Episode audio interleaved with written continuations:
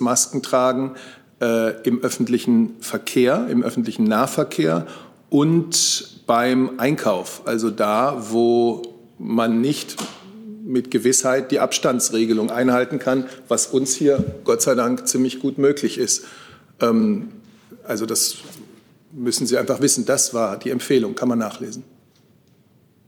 Tragen, denn Minister oder Ministerinnen oder Sie als äh, Regierungssprecher beim Einkauf Masken, Herr Seibert? Ja, wenn ich heute Nachmittag einkaufen gehe, werde ich eine Maske haben.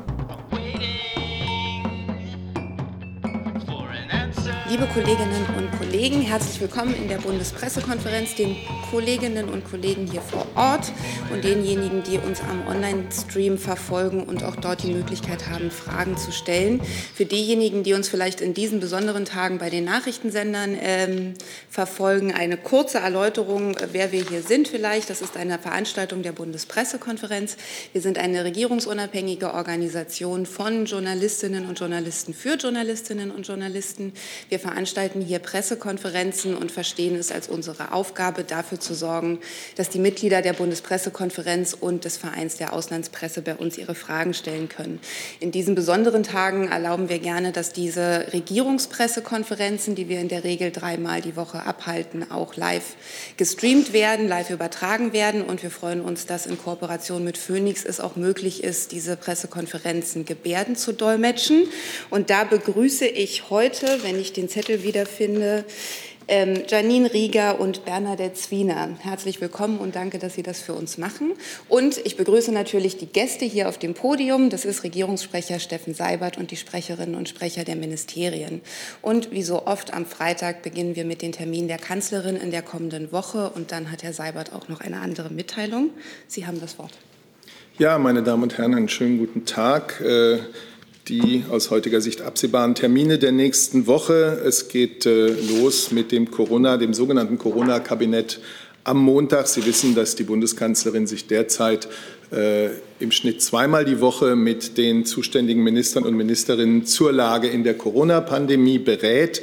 Äh, das findet auch am Mittwochvormittag wieder statt. Ob es dann in der kommenden Woche, die ja auch eine Sitzungswoche des Deutschen Bundestages ist, noch eine zweite solche Sitzung des Corona-Kabinetts geben wird, darüber würden wir dann rechtzeitig berichten. Montag um 15 Uhr findet dann das klingt jetzt seltsam, der Antrittsbesuch des Ministerpräsidenten der Ukraine, Denis Schmichal, äh, statt. Ein Antrittsbesuch, der in diesen Tagen natürlich als Videokonferenz stattfindet.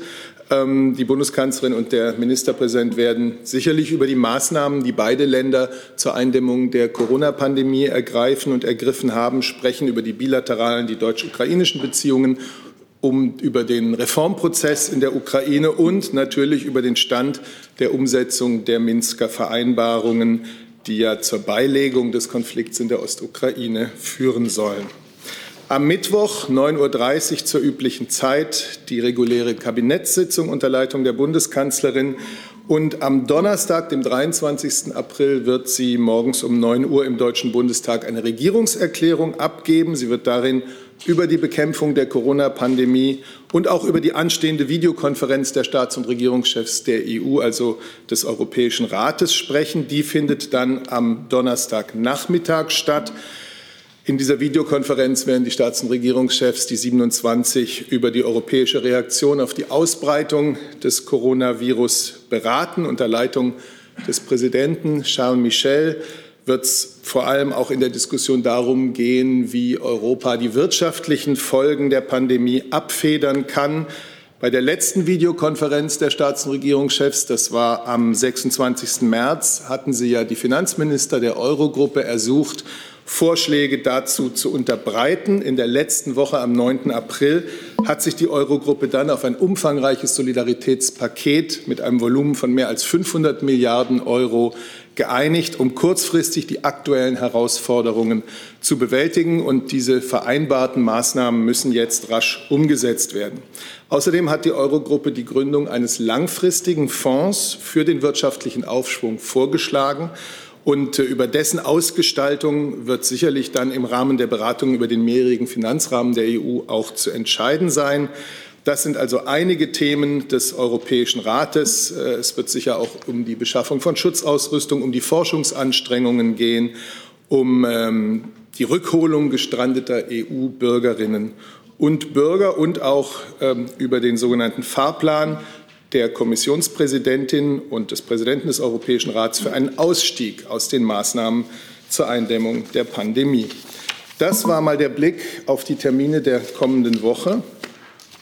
Und ich könnte vielleicht, da wir ja ohnehin beim Thema Corona sind, ein paar Sätze noch vorgeben, um uns in die vermutliche Diskussion hineinzubringen. Ich will noch mal auf die Beschlüsse von Bund und Ländern am Mittwoch eingehen, die klar den Weg aufzeigen, wie unser ganzes Land gemeinsam die nächste Phase der Pandemie gestalten kann. Wir haben uns gemeinsam durch die Einschränkungen des öffentlichen Lebens und auch der privaten Kontakte in den letzten Wochen eine Situation erarbeitet, in der wir ganz vorsichtig kleine Schritte der Öffnung machen können. Aber wir sind nicht auf sicherem Grund. Es gibt keine Garantie, dass die Infektionskurve weiter abflacht. Äh, Im Gegenteil, es gibt durchaus auch Risiken. Und wenn wir jetzt diese vorsichtigen kleinen Schritte der Lockerung gehen, dann müssen wir diese Infektionskurve und das, was sie für unser Gesundheitssystem, für unsere Krankenhäuser bedeutet, ähm, beständig im Blick haben. Deswegen ist das Allermeiste bis auf den Verzicht auf Großveranstaltungen eben nicht für die nächsten Monate beschlossen worden, sondern für den überschaubaren Zeitraum von 14 Tagen. Das ist der Rhythmus, in dem Bund und Länder schauen, was ihre Maßnahmen ausgelöst haben, ob sie im Sinne der Virusverlangsamung verträglich sind und was daraus folgt. Alle Fortschritte, die wir in den letzten Wochen durchaus erreicht haben, ist ja auch heute hier noch mal besprochen worden, sind zerbrechlich. Das zwingt uns zu dieser großen Vorsicht und in dieser vorsichtigen Herangehensweise liegt die Begründung, warum eben manches noch nicht wieder geöffnet werden kann. Nehmen Sie Läden mit einer Größe von mehr als 800 Quadratmetern oder nehmen Sie Kultureinrichtungen wie Museen. Auch die könnten sicherlich im Inneren das Abstandsgebot durchsetzen. Die könnten sicherlich einen klugen Kunden- oder Besucherfluss organisieren. Aber Bund und Länder schauen nicht nur auf das, was im Inneren eines Geschäfts, einer Einrichtung los ist, sondern sie müssen den gesamten Verkehr im Blick haben, der sich eben in Bewegung setzt, wenn Innenstädte Stück für Stück wieder geöffnet werden. Mehr Zulauf in die Innenstädte, mehr Menschen in Bussen und Bahnen, mehr auf den Bürgersteigen vor den Geschäften, mehr Menschen, die Schlange vor irgendeiner Einrichtung stehen. Das alles bedeutet mehr Kontakte und auch wenn die allermeisten sich äh, an Abstand und Hygiene halten, es bedeutet mehr Ansteckungsgelegenheiten. Und wir sind einfach zurzeit noch nicht so weit, dass wir uns normal gefüllte Fußgängerzonen leisten könnten. Darüber bestand also am Mittwoch Einigkeit zwischen der Bundeskanzlerin und den Vertretern der Länder. Und das drückt sich in den maßvollen Öffnungen aus, die sie beschlossen haben. Ähm, und was man noch sagen muss, in ganz Deutschland gilt, das alles kann auch nur funktionieren, wenn sich die Menschen weiterhin, so wie bisher, alle an die Regeln halten, wenn sie Abstand wahren, wenn sie Hände gründlich und häufig waschen und wenn sie Kontakte außerhalb des eigenen Hausstandes minimieren. All denen, die das jetzt schon tun und die das auch weiterhin tun werden, äh, sei herzlich gedankt. Hey, liebe UnterstützerInnen, hier ist Thilo. Es gibt was Neues. Wir haben eine neue Bankverbindung. Wie ihr wisst, gibt es Junge Naiv ja nur dank eurer finanziellen Unterstützung. Wir sind nicht kommerziell, wir machen keine Werbung. Wenn ihr uns also per Überweisung, entweder einmalig oder jeden Monat per Dauerauftrag Geld zukommen lasst, ist es super wichtig, dass ihr ab sofort unsere neuen Kontodaten nutzt. Diese findet ihr in der Beschreibung. In Sachen PayPal hat sich nichts geändert. Also, danke vorab und jetzt geht's weiter. Danke dafür. Damit sind wir auch mitten im Thema Corona und damit würde ich auch dazu anfangen. Termine dazu haben wir gehört und die erste Frage hat Herr Balser zu diesem Themenkomplex. Herr Seibert, Sie hatten den ähm, Fonds gerade schon angesprochen. Ähm, ist die Bundeskanzlerin denn mit Präsident Macron auf einer Linie, was die Einrichtung eines ähm, European Recovery Funds im EU-Haushalt angeht? Wie könnte so etwas gefüllt werden? Also wären das Kredite oder Ermächtigung der Mitgliedstaaten und wer sollte über diese Auszahlung bestimmen? Wäre das die Kommission oder ebenfalls die Mitgliedstaaten? Da verlangen Sie jetzt von mir, dass ich äh, sozusagen das Ergebnis einer in Europa zu führenden äh, Diskussion vorwegnehme. Deutschland hat sich äh, solidarisch gezeigt und ist bereit, das weiter zu tun. Ähm, deswegen finden wir es auch richtig, dass äh, im, in der kommenden Woche bei der Videokonferenz des Europäischen Rates auch wieder über diese nächsten Schritte gesprochen werden wird. Aber ich kann jetzt äh, den Diskussionen hier nicht äh, schon mit Einzelheiten und, und Positionsbestimmungen vorgreifen. Klar ist, es gibt jetzt die sehr ähm, wuchtigen Maßnahmen, die die Finanzminister in der vergangenen Woche beschlossen haben. Die Kanzlerin hat sie einen Meilenstein für eine gemeinsame europäische Reaktion genannt. Und es gibt die Notwendigkeit, eine, eine europäische Initiative, die den Wieder, äh, die Wiederbelebung der Wirtschaften dann im Blick hat, äh, zu starten. Und darüber wird zu sprechen sein. Ich möchte da jetzt nicht in Details gehen. Herr Rinke. Ja, direkt anschließend, wenn wir da erstmal bleiben bei diesem EU-Aspekt.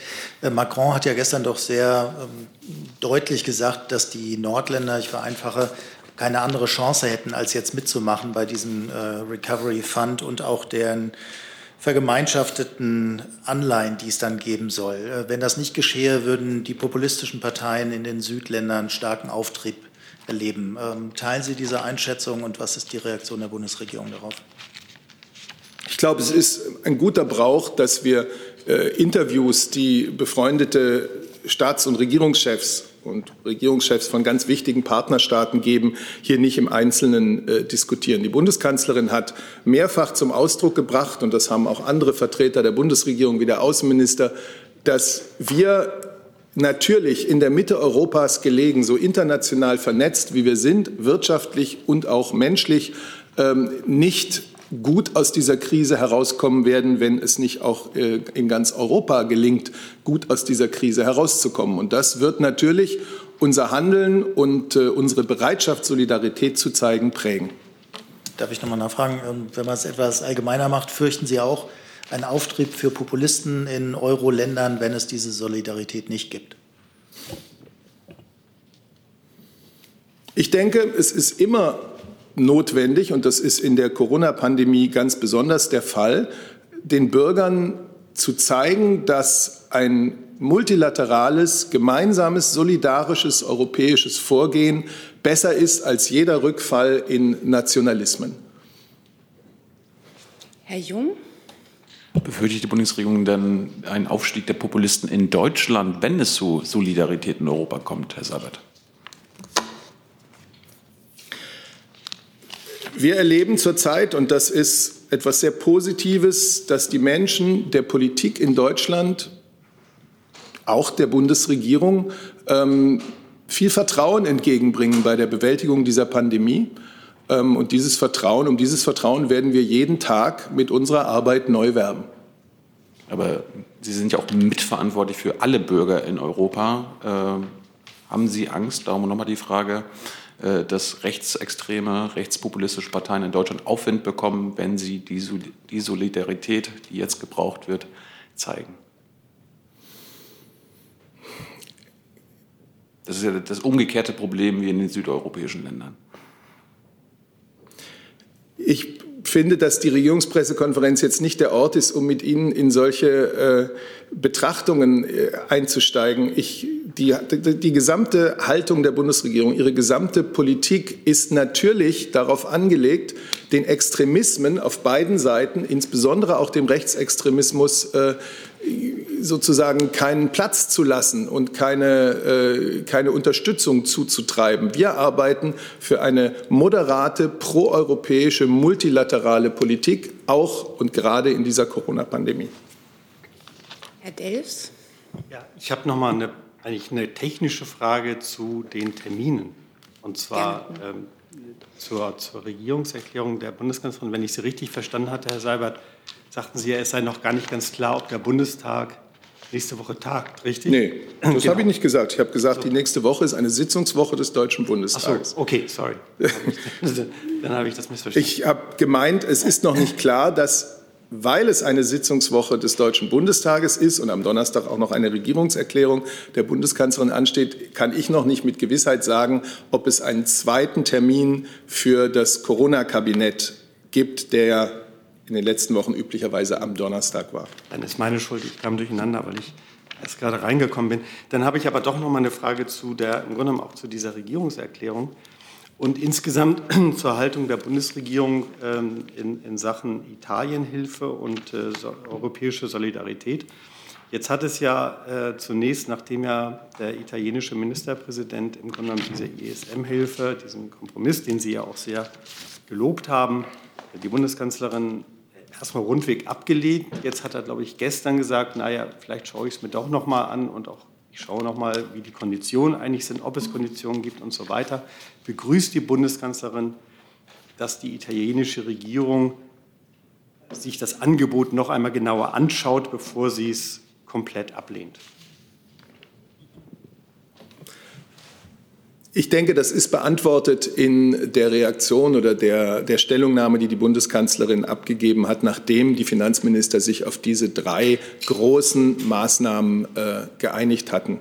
Nicht nur hat sie es einen wichtigen Meilenstein für eine, für eine solidarische europäische Antwort genannt, sondern sie hat eben auch gesagt, es sei jetzt wichtig, dass diese drei Maßnahmen zügig oder so schnell wie möglich umgesetzt werden. Und darin äh, liegt ja der Wunsch und das Interesse, das wir haben, dass diese Maßnahmen nun tatsächlich auch greifen können, dass sie benutzt werden und dass sie in den Ländern der Europäischen Union, die stark von der Corona-Pandemie betroffen sind, äh, tatsächlich für Besserung sorgen können, für Hilfe an, äh, an, an Wirtschaften und Gesellschaften.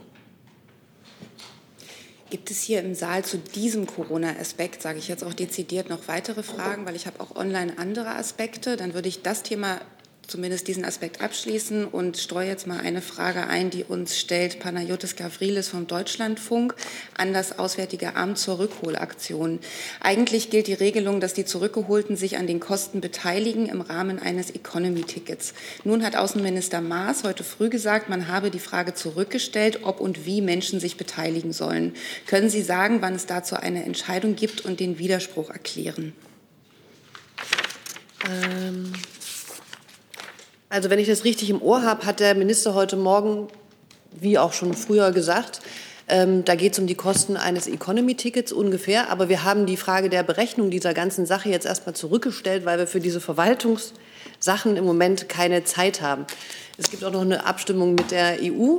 Und wie das dann genau mit der Kostenbeteiligung aussieht, werden wir sagen, sobald wir das können und sobald es da Berechnungen und auch noch mal eine Abstimmung mit, mit Brüssel gegeben hat. Insofern kann ich leider keinen konkreten Zeitplan nennen. Dazu, Herr Jung. Können Sie mal sagen, wo die meisten Deutschen noch festsitzen? Ist das in Südafrika und äh, wo noch? Also, wir haben ganz viele aus Neuseeland zurückgeholt. Dort waren 10.000, deswegen ist die Gruppe dort jetzt äh, gesunken. Und in Südafrika ist in der Tat im Moment noch der größte Teil und da laufen noch sieben Flüge in den nächsten Tagen, mit denen wir die Menschen zurückholen. Ich weiß nicht ganz genau, es sind ähm, ähm, ein kleinerer Tausendbetrag. Und wir haben in Peru fast alle von 3000 zurück und in Argentinien ähm, waren es 2300. Auch da kommen in den nächsten Tagen die, ähm, die Reisenden nach Hause. Das waren so die Länder, mit denen wir es in den letzten Tagen noch in dem Charterflugbereich zu tun hatten. Wie viel sind denn insgesamt jetzt noch, ähm, also wie viel warten jetzt insgesamt noch auf einen Rückflug? Sind das um die 10.000? Das, das kann ungefähr so sein. Wir haben darüber keinen genauen, ganz genauen Überblick. Wir haben 240.000 nach Hause holen können. Wie viele jetzt noch ähm, Rückreise, ähm, rückreisen möchten und im Ausland sind, ist nicht ganz genau bezifferbar. Es ähm, könnt, ist in, in, einem Tausend, in einem Tausender-Bereich. Aber ich, wir haben keine genaue Zahl. Das hängt ja auch davon ab, wie die Leute sich registrieren und was sie sagen.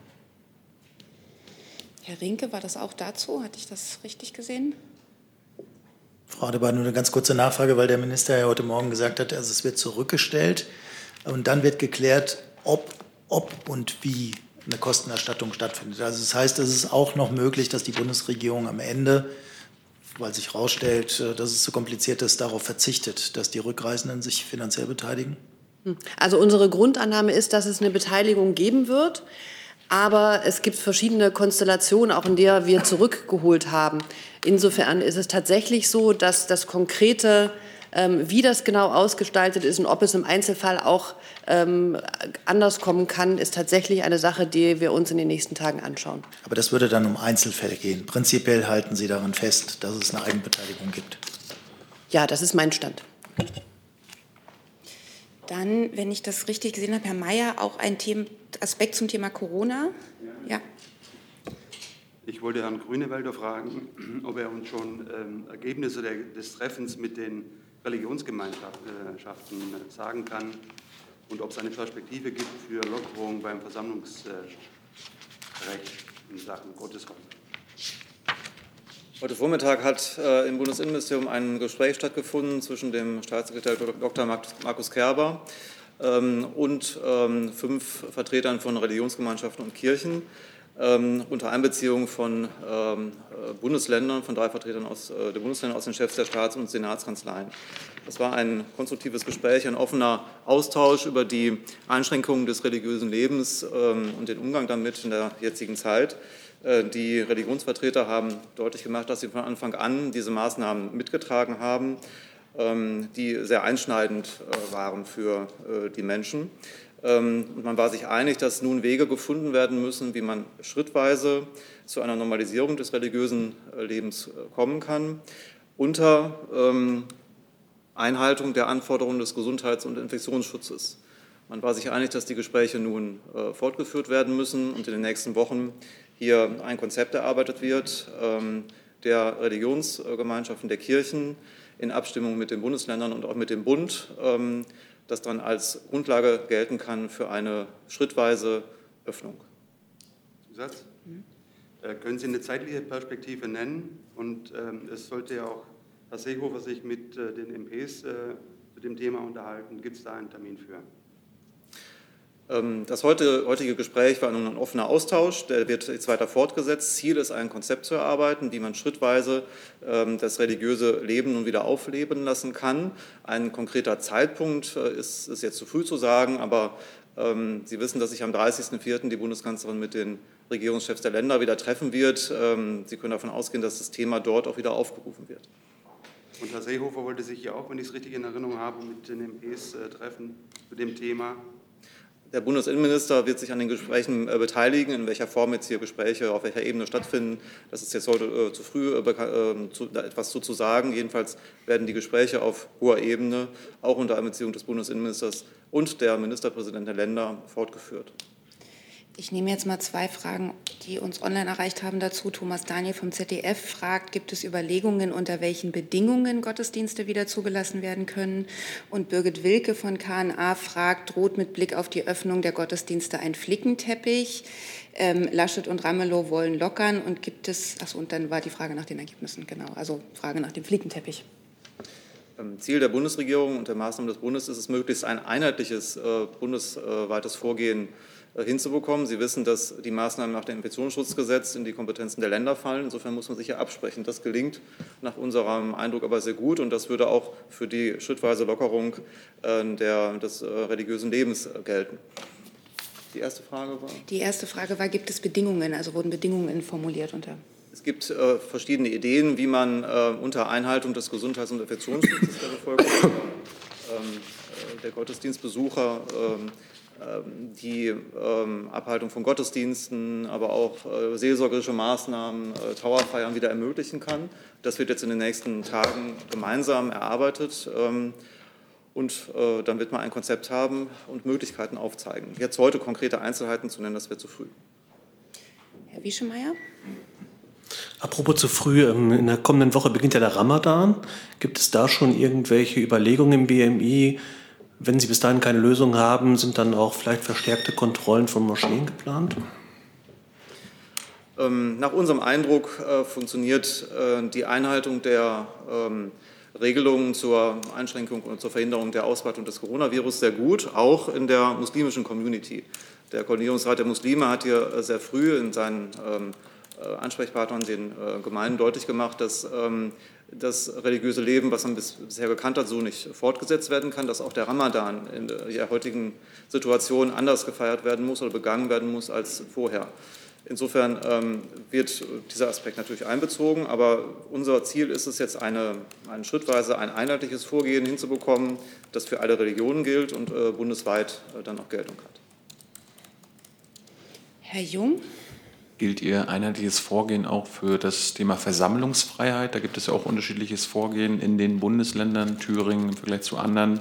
Äh, was ist da Ihre Empfehlung und Ihr Hoffen? Und Herr Sabat, Sie sprachen vorhin von Großveranstaltungen. Können Sie das mal definieren?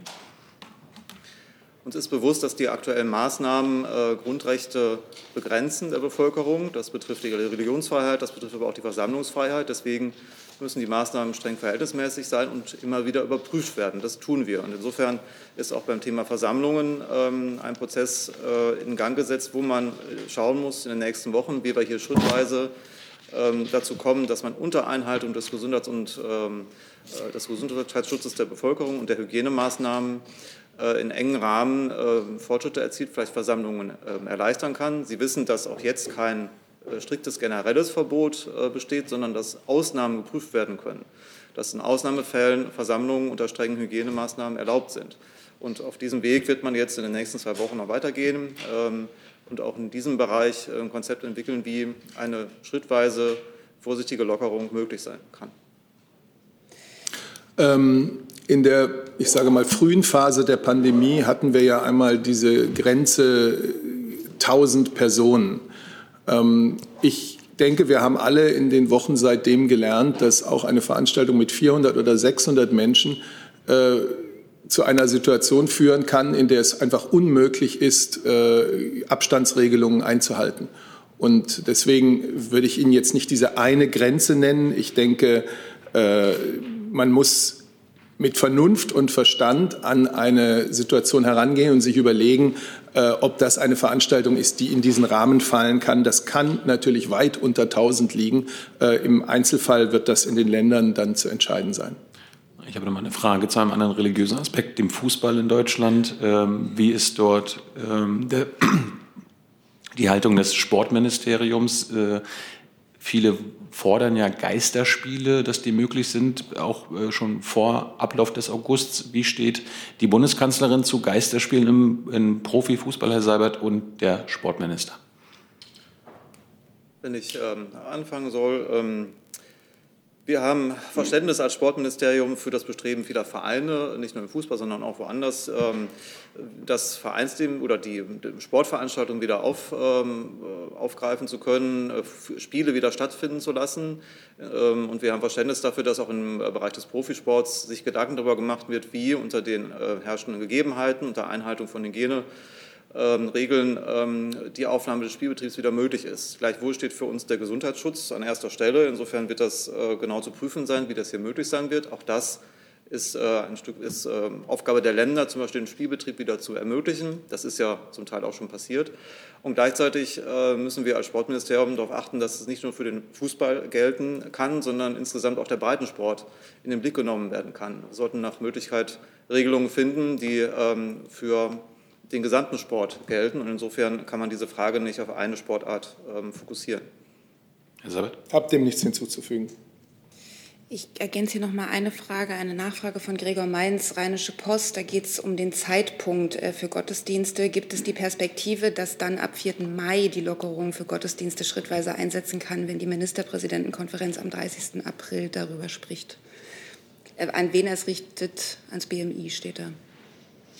Ähm, ich habe ja darauf verwiesen, dass am 30. Äh, April die nächste Besprechung der Bundeskanzlerin mit den Ministerpräsidenten und Regierungschefs der Länder stattfindet. Danach wird man weitersehen. Dazu, Herr Wieschemeier, oder ein anderes? Wenn es nicht dazu ist, dann wäre jetzt erstmal Herr Delfs mit dem nächsten Corona-Aspekt dran. Herr Delfs mit der nächsten Frage. Ich, im Grunde äh, ist, nein das äh, gestrige äh, G7-Telefonat. Ähm, da ging es ja auch äh, vorrangig um das Thema Corona.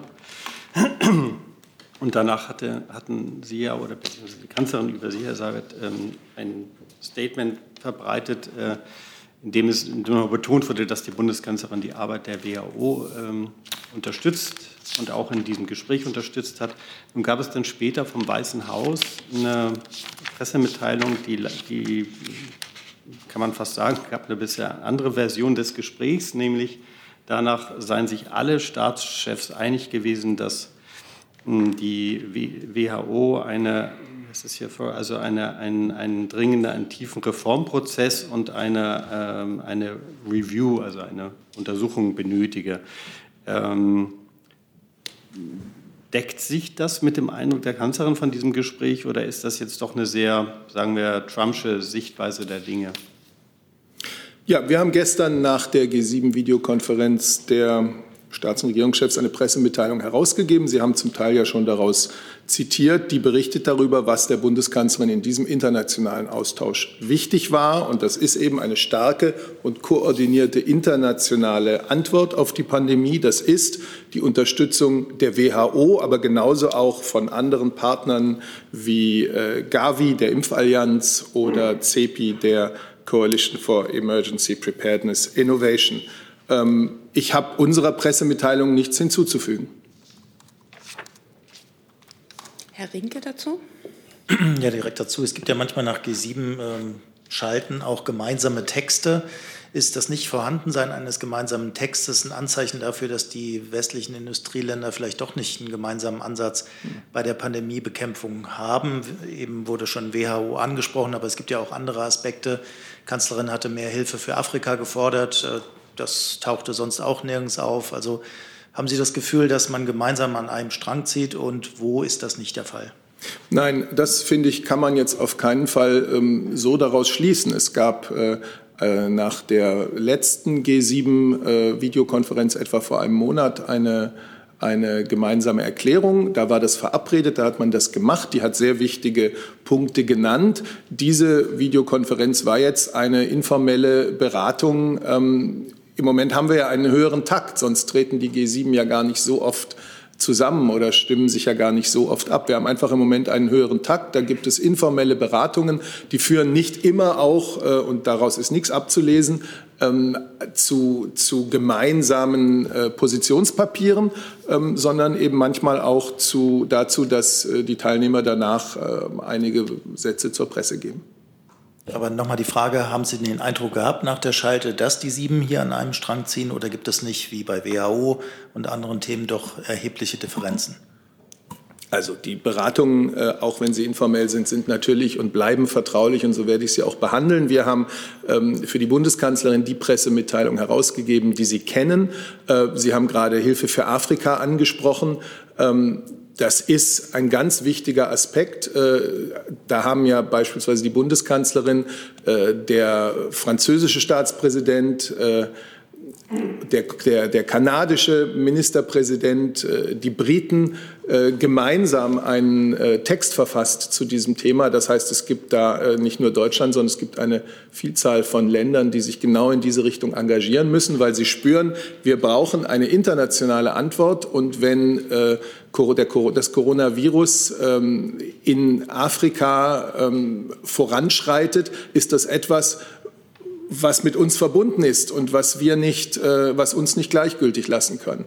Und deswegen aus diesem Gefühl heraus haben wir diesen Punkt zum Beispiel äh, betont. Darin liegt ja auch die Bedeutung der WHO, darin liegt die Bedeutung ähm, von CEPI und Gavi. Äh, darf ich nochmal nachhaken? Bei diesem gemeinsamen Text waren zwar die Kanadier dabei und die Europäer, aber eben ein Land nicht, die USA. Deswegen nochmal die Frage, haben Sie das Gefühl oder hatten Sie den Eindruck nach der gestrigen Schalte, dass es erhebliche Differenzen gibt im Ansatz zwischen den USA und den anderen G7-Ländern? Ich verweise auf unsere Presseerklärung, ähm, Pressemitteilung zu der gestrigen Schalte, ähm, in der sie das, was äh, für die Bundesregierung wichtig ist und äh, was sich, wie man ja an vielerlei internationalen ähm, Aktivitäten sieht, auch von vielen geteilt wird, niederschlägt. Herr Delfs dazu? Das Arbeit hinter dieser ganzen Debatte um die WHO verdeckt sich ja auch, da steckt ja auch eigentlich eine Debatte über die Rolle Chinas. Und äh, das war ja ganz explizit auch die Kritik von Trump, dass die WHO zu China-freundlich gewesen sei. Nun gibt es in den, in den USA äh, Berichte und auch offenbar unter Geheimdienstuntersuchungen, äh, die nochmal nach dem Ursprung des Virus fragen und da zu dem Ergebnis gekommen sind, hm, offenbar, dass der Virus also nicht von diesem Markt stammt, sondern aus einem Labor in Wuhan. Ähm, meine erste Frage wäre, war das eigentlich gestern auch Thema in diesem Telefonat? Ähm, wir wissen ja, dass äh, der US-Präsident schon bei dem vorigen G7-Telefonat auch eine ja, sehr spezifische Sicht auf China hatte äh, und seine Rolle in diesem ganzen, dieser ganzen äh, Krise. Und äh, zweitens äh, gibt es eigentlich auch auf deutscher Seite irgendwelche Erkenntnisse darüber, dass der Virus äh, möglicherweise einen anderen Ursprung hat, als die chinesische Seite bislang angegeben hat. Also zu der gestrigen G7-Videokonferenz habe ich jetzt, denke ich, aus meiner Sicht genug gesagt. Ähm, das Coronavirus ist in China zuerst aufgetaucht. Ich kann Ihnen solche Erkenntnisse hier für die Bundesregierung nicht berichten, wie Sie sie gerade angesprochen haben. China hat unter dem Coronavirus viel gelitten, hat äh, viel gegen die Ausbreitung dieses Virus getan. Klar ist, jetzt sind wir in einer Phase, in der die internationale Staatengemeinschaft so eng, so transparent, so offen, so intensiv wie möglich zusammenarbeiten muss. Ähm, und dann muss sie aus dieser Pandemie lernen und zwar äh, was die Entstehung, die Verbreitung, die Methoden zur Bekämpfung des Virus betrifft, aber ganz genauso auch die Art und Weise, wie Staaten einander über das Geschehen informiert haben. Wir müssen ja gemeinsam zu einem Punkt kommen oder zu Lehren kommen, die möglichst verhindern, dass wir noch einmal in so furchtbare Lage kommen. Jetzt gilt es, nach Kräften zusammenzuarbeiten, aber diese Phase des Lehrenziehens, äh, des Konsequenzenziehens, die ist auch, die kommt auch. Ich nehme nochmal die Frage von Tatjana Firsova, russische private Presseagentur Interfax dazu, die auch fragt zum Thema Ursprung des Virus und den Spekulationen dazu. Die Frage nach denen hat die Bundesregierung eigene Erkenntnisse, haben Sie beantwortet. Sie fragt aber auch, wie bewertet die Bundesregierung die Berichte? Mangels eigener Erkenntnisse bewerte ich sie nicht. Weitere Fragen dazu sehe ich nicht. Dazu? Dieser eine Satz, den Sie eben sagten, die Phase des Konsequenzenziehens kommt auch noch.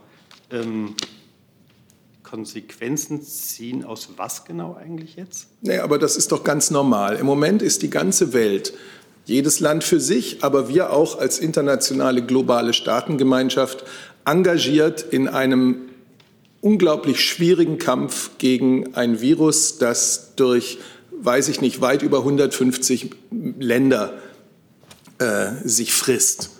Und im Moment steht dieser Kampf im Vordergrund. Wie können wir das eindämmen, jeder für sich? Wie können wir denen, die äh, schwächer ausgestattet sind in ihren Medizinsystemen, in ihren Gesundheitssystemen, dabei helfen, dass sie damit zurande kommen, dass es dort nicht noch viel schlimmer wird?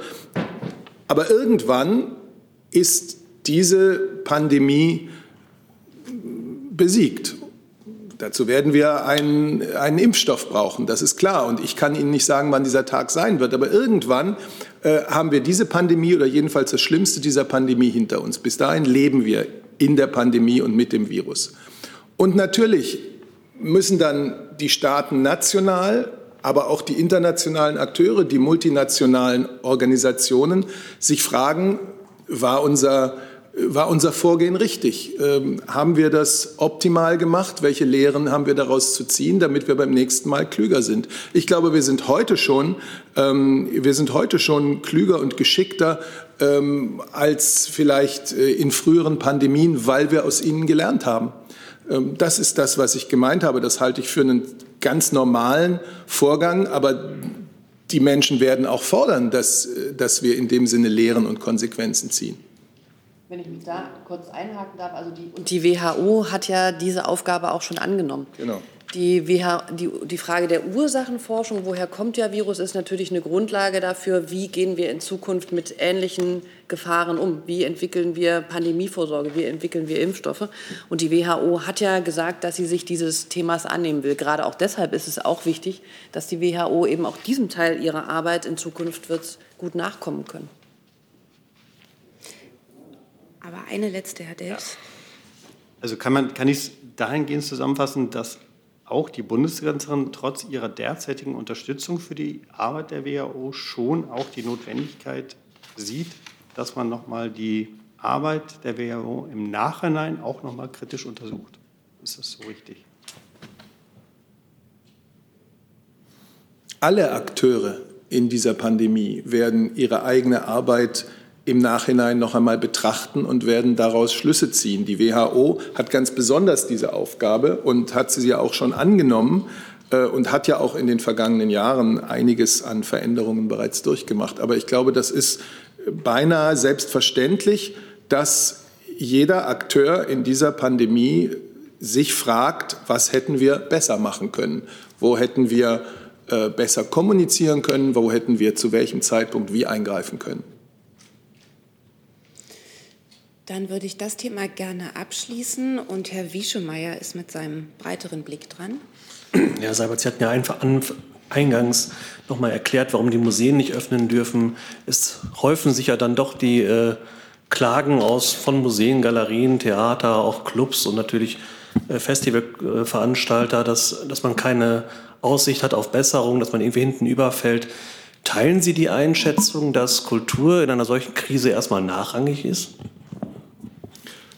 Also ich habe ein sehr schönes Interview im Ohr und im Kopf, das die Kulturstaatsministerin heute Morgen dem Fernsehen gegeben hat, in, der sie, in dem sie ganz klar gesagt hat, wir haben doch alle in diesen letzten Wochen gemerkt, wie wichtig Kultur ist, dass Kultur eben nicht etwas ist, was man sich sozusagen als Luxus noch so gönnt, sondern dass Kultur etwas ganz, ganz Wichtiges ist. Und das haben Gott sei Dank viele Kulturschaffende, viele Künstler auch geschafft, ins Netz zu übertragen von den inzwischen berühmten Hauskonzerten äh, eines Pianisten bis zu vielen anderen äh, äh, bis zu vielen anderen fantasievollen Wegen. Und natürlich äh, warten Kultureinrichtungen darauf, wieder öffnen zu können. Und ich widerspreche Ihnen, wenn Sie, wenn Sie sagen, die seien ohne Aussicht. Äh, sie sind aber nicht äh, auf der Liste der Öffnungen, die die Bundesländer und die Bundeskanzlerin am Mittwoch gemeinsam für die nächsten 14 Tage beschlossen haben. Ich habe versucht zu erklären, wir müssen jeden weiteren Schritt davon abhängig machen, wie die bisherigen vorsichtigen Öffnungsschritte das Infektionsgeschehen beeinflussen.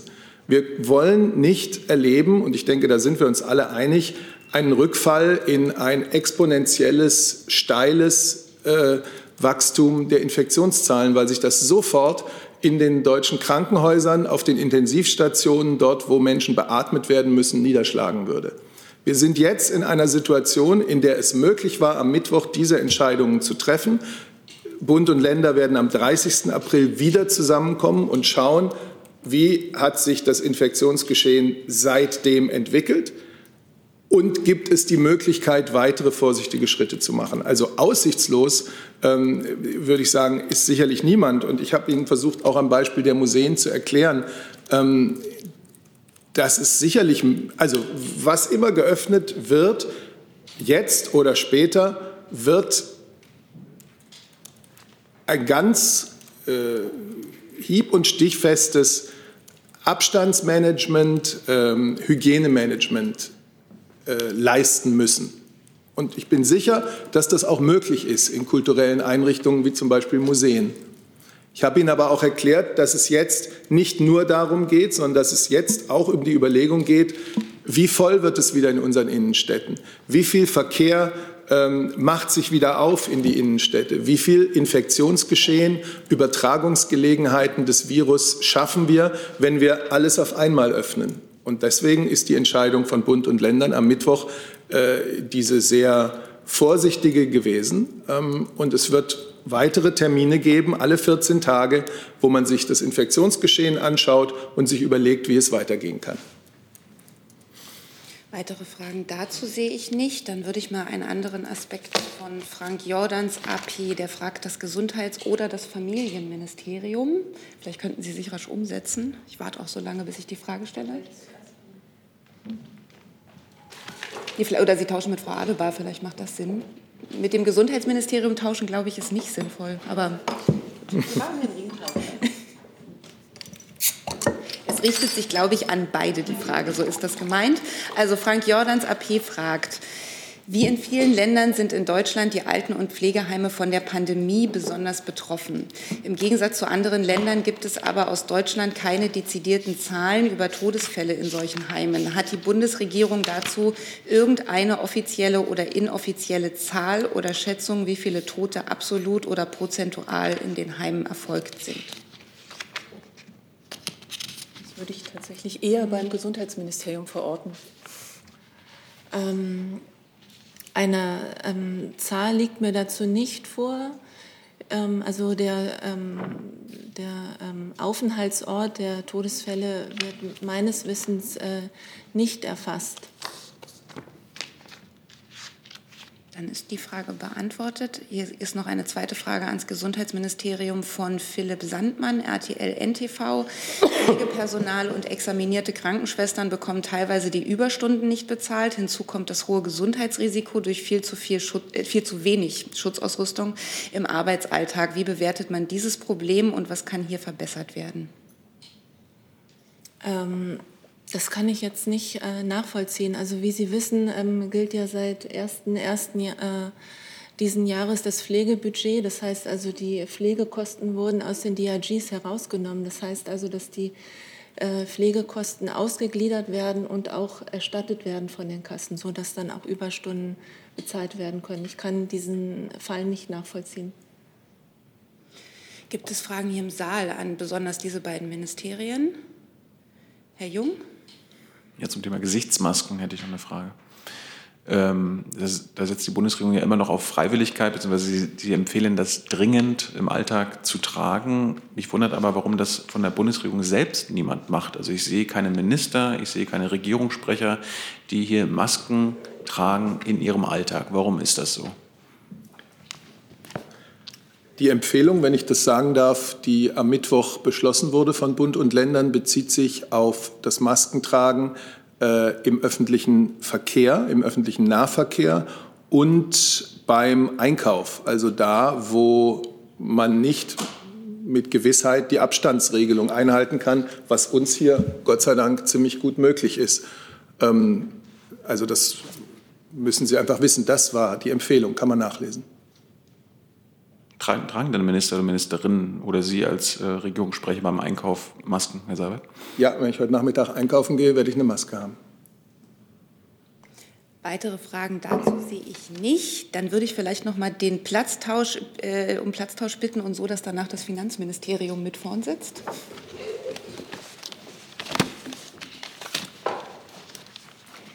Es gibt eine Frage von der Kollegin Henrike Schirmacher, Agrarzeitung, an das Wirtschafts- und das Finanzministerium. Gibt es Pläne, den KfW-Schnellkredit auch für genossenschaftliche Unternehmen zu öffnen?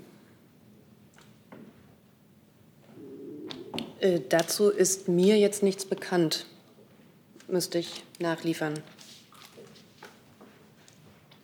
Genau, also die Hilfen, die wir ähm, gemacht haben, das sind ja sehr umfassende Hilfen. Das ist ein beispielloses Hilfspaket, um Arbeitsplätze und Unternehmen zu schützen. Äh, wir arbeiten ständig daran, äh, zu schauen, äh, wo noch Ergänzungsbedarf ist. Wenn es äh, da Neuerungen gibt, äh, haben wir da immer sofort informiert über Pressemitteilung oder hier in der Pressekonferenz. Gibt es Fragen besonders an die beiden Ministerien hier im Saal? Das sehe ich nicht. Herr Rinke, auch Corona? Also geht zumindest an Herrn Seibert und das Wirtschaftsministerium. Herr Seibert, Sie hatten vorhin die, den Einzelhandel erwähnt und die 800 Quadratmeter. Nun wird diese Regelung, die da gefallen ist ähm, oder getroffen wurde, sehr unterschiedlich ausgelegt. Ähm, es können nämlich auch Geschäfte in einigen Bundesländern öffnen, die mehr als 800 Quadratmeter haben, wenn sie ihre Verkaufsfläche entsprechend reduzieren. Es können auch Einkaufszentren in einigen Bundesländern öffnen, in anderen nicht. Ist das die Gemeinsamkeit, äh, die Sie eigentlich angestrebt hatten, oder sind Sie besorgt, äh, dass da ein neuer Flickenteppich an Regelungen für den Einzelhandel entsteht? Ich denke, insgesamt sind das, was sich jetzt so andeutet, eher geringe Abweichungen. Das sind unterschiedliche Nuancen, zum Teil auch regional begründet. Die werden Sie in einem Bundesstaat immer wieder so haben, aber das Gesamtbild bleibt, so wie Deutschland in den vergangenen Wochen sein öffentliches Leben äh, gemeinsam heruntergefahren hatte. So macht es jetzt auch gemeinsam, einheitlich äh, mit Nuancen erste Schritte, vorsichtige Schritte des Wiederhochfahrens des öffentlichen Lebens. Also Sie haben keine Einwände dagegen, dass auch große Geschäfte in Berlin, wird ja sogar an Kaufhäuser gedacht, wieder öffnen können, wenn die sich an die festgelegten Regeln halten. Ich habe im Moment keinen Überblick über das, was äh, in einzelnen Ländern angekündigt wird oder nicht. Äh, für mich gilt der Beschluss, der am Mittwoch äh, gemeinsam gefasst wurde und indem man diese 800 Quadratmeter hineingeschrieben hat. Das ist ja eine, eine, das ist ja ein Kriterium aus dem Baurecht. Ab 800 Quadratmeter ist man im Bereich von Sonderbauten. Also das ist im Grunde der Übergang von äh, kleinen zu größerem Einzelhandel so definiert worden. Darf ich jetzt noch eine Frage ans Wirtschaftsministerium anschließen? Es gibt ja von Branchen, die nicht erwähnt wurden, Tourismus vor allem und ähm, äh, Gastronomie ist vorhin schon mal ganz kurz angesprochen worden, Kritik, äh, dass das nicht äh, erfüllt wird. Jetzt gibt es auch Schleswig-Holstein Vorschläge, wie man nach dem 30. April vorgehen soll, nämlich eine schrittweise Öffnung Tourismus und auch eine schrittweise Öffnung Gastronomie. Ist das auch im Sinne des Wirtschaftsministers? Ich möchte mich jetzt im Moment erstmal dem anschließen, was Herr Seibert gesagt hat. Wir haben die Beschlüsse oder es wurden jetzt Beschlüsse gefasst, die für die nächsten zwei Wochen gelten. Und in zwei Wochen wird man sich anschauen, wie die Situation ist und welche weiteren Lockerungen dann eventuell möglich sein werden. Und deshalb möchte ich da jetzt noch keine Spekulationen anstellen. Weitere Fragen im Saal dazu sehe ich nicht. Dann würde ich doch noch mal das Gesundheitsministerium nach vorne bitten. Tut mir leid, die Fragen kommen hier zeitverzögert an. Es sind aber auch wieder andere Aspekte.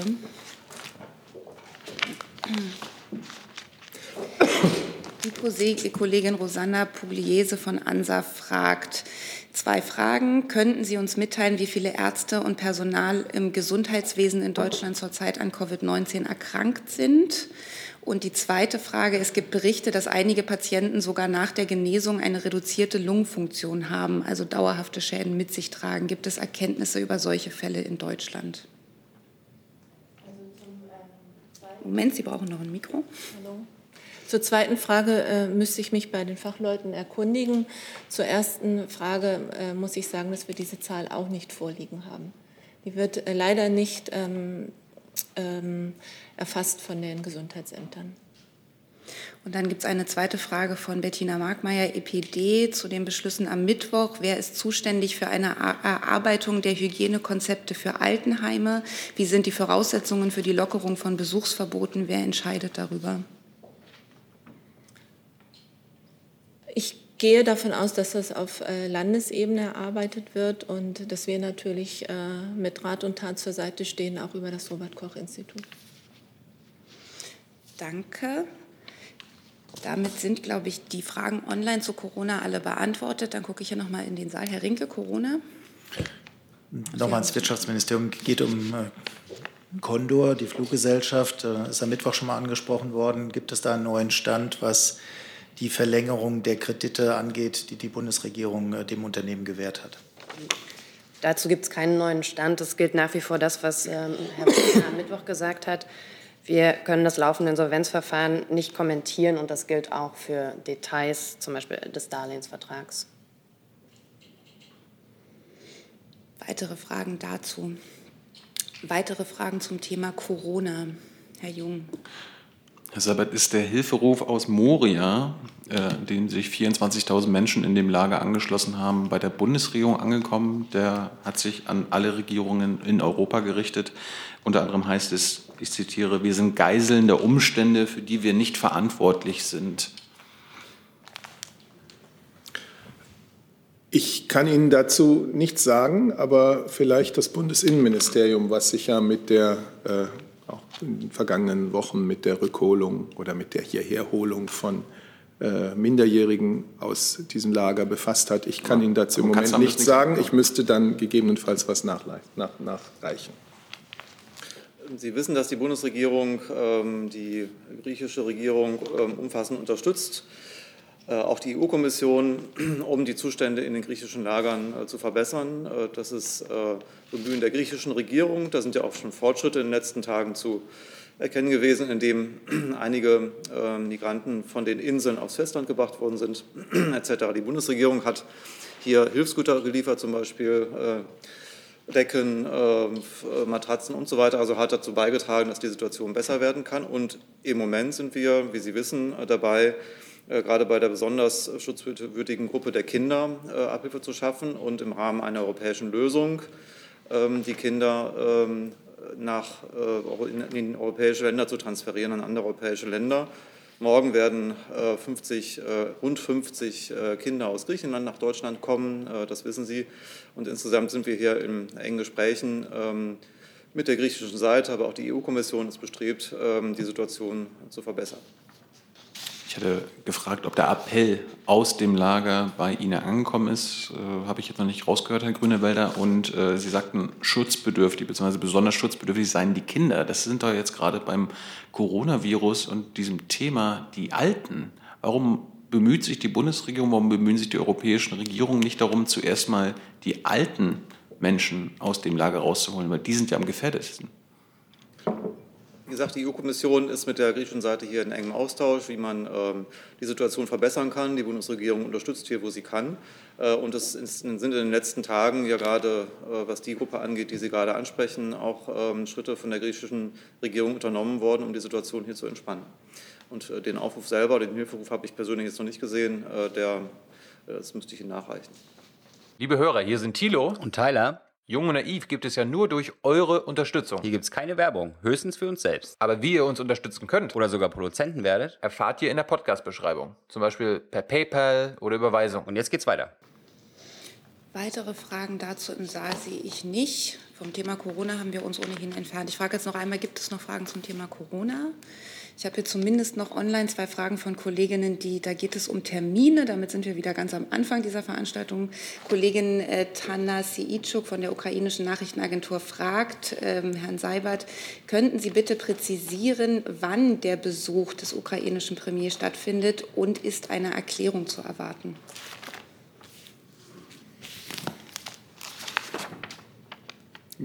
Ja, also der digitale Besuch findet am Montag um 15 Uhr statt.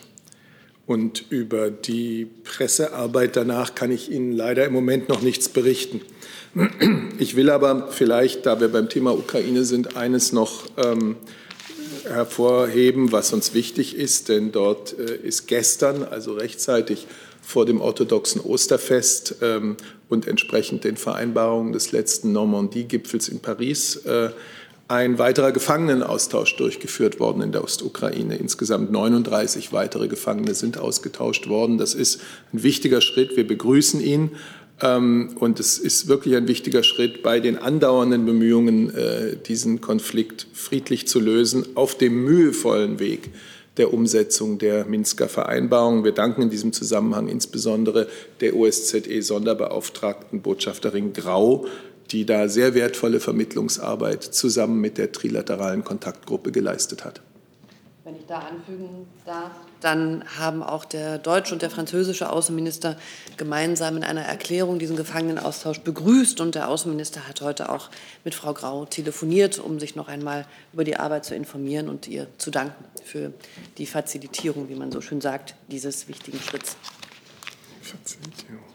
Weitere Fragen dazu sehe ich nicht. Dann stelle ich noch die Frage der Kollegin Firsova, Interfax nochmal. Präsident Wladimir Putin erklärte am Donnerstag, die Feierlichkeiten zum 9. Mai müssten verschoben werden. Die Moskauer Parade zum 75. Jubiläum des Sieges im Zweiten Weltkrieg sollte dieses Jahr besonders groß ausfallen. Kanzlerin Angela Merkel wurde von Putin seit langem eingeladen. Hat Herr Putin Frau Merkel über diese Verschiebung informiert? Bekam die Bundesregierung Informationen darüber aus Moskau? Das kann ich Ihnen jetzt einfach nicht beantworten. Ich werde das, wenn ich es beantworten kann, nachreichen. Danke dafür. Dann schaue ich noch mal in den Saal. Gibt es noch Fragen entweder zu diesem oder zu anderen Themen? Das sehe ich nicht. Dann danke ich fürs Kommen, wünsche ein schönes und gesundes Wochenende. So ist es. Ihnen auch.